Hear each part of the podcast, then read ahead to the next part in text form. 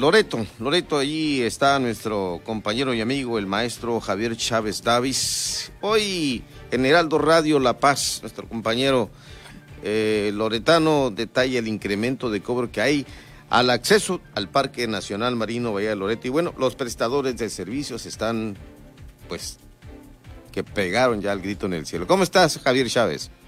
¿Qué tal, amigo Pedro? Pues buenas noches, gusto en saludarte, gusto en saludar a todo tu auditorio por ahí. Felicidades por este nuevo año y, y pues a darle, amigo, ¿no? Va a ser un año complicado, pero hay que trabajar unidos. Igual, los Pues, mejores deseos. Un abrazo. Pues sí, amigo, fíjate que eh, los prestadores de servicios turísticos más importantes de nuestro pueblo mágico se encontraron este primero, primero de enero con la sorpresa de que hubo un incremento por parte del gobierno federal para el cobro de acceso al Parque Nacional Valle de Loreto. Eh, anteriormente se cobraban 37 pesos por persona por día y este año se inició con un cobro de 90 pesos, que, que a lo mejor pudieran ser pocos pesos de diferencia, pero pues ya para una empresa que lleva un paseo de 6, 7 turistas al día, pues sí se refleja en un incremento importante, ¿no? Eh, como tú bien mencionas, Pedro, eh, desde pues, las primeras horas del día que se dieron cuenta de este incremento, los lancheros loretanos pues se inconformaron y estuvieron expresando ahí su desacuerdo. Primero pues porque no se les avisó, no se les notificó con tiempo para ellos prepararse. Y segundo, pues porque en medio de una de las peor- peores crisis que hemos tenido en el sector turístico loretano, llega este detalle a, a generar un nuevo dolor de cabeza para nuestra gente. ¿Y qué dice la autoridad en este caso? Eh, ¿Es eh, gente de Semarnat?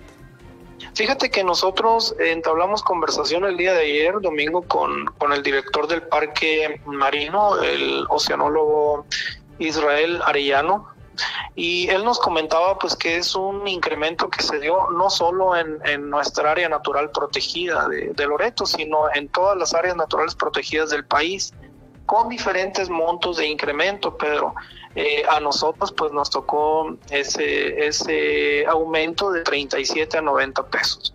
Eh, ellos eh, señalan pues que este recurso se va a utilizar para acciones de mejoramiento en los proyectos de conservación aquí en el área natural protegida. Igual, Pedro, nosotros le, le preguntábamos sobre eh, si ese dinero regresa íntegro para acá, pero no, no es así. El gobierno federal capta el recurso de todas las áreas naturales protegidas y lo dispersa de una manera eh, distinta, ¿no? ¿no? No todo lo que entra se regresa para, para nuestro pueblo mágico, ¿no? Eh, bueno, sí, está, eh, es mucho el incremento, pero ya la autoridad podrá informar con oportunidad y también con claridad eh, en, qué se, se- en qué más se va a aplicar este, este dinero. El Parque Nacional Bahía de Loreto, eh, es importante decirlo, ahí hay eh, un complejo eh, de flora y fauna, están los lobos marinos, eh, estos mamíferos, además de, de que pues eh, puede uno darse la visita para explorar no solamente los delfines, lobos marinos, la mantarraya, que pues presentan espectáculos en los meses de invierno y también podemos eh, ver que la gente disfruta actividades turísticas, el canotaje, el remo, el kayak, buceo, la pesca deportiva, el buceo de almejas. Bueno, tú Así estás es. ahí, tú es el que nos puedes contar más de esto, mi estimado. Sí, fíjate amigo Pedro que ahorita en lo inmediato lo que tenemos más cercano pues es en esta época de invierno el avistamiento de la ballena azul, la más grande del planeta. Lo- Loreto, nuestro Parque Nacional Bahía de Loreto, es uno de los pocos sitios en el planeta que permite el avistamiento muy cercano, muy directo de la ballena azul. Entonces, pues los prestadores de servicios turísticos se preparan con muchos meses para, para recibir al turismo nacional e internacional. Este cobro en particular, que, del que estamos comentando, pues eh, genera que, que se tengan que mover muchos presupuestos. Hay turistas que, por ejemplo, con meses de anticipación hacen sus reservaciones, hacen sus pagos y pues este, este tema viene a, mover ¿no? varios, varios trámites al interior ahí de las empresas. Aún así hay que agregar, Pedro, pues que la temporada es muy mala. La verdad es que hace muchos años que Loreto no tenía una temporada tan complicada.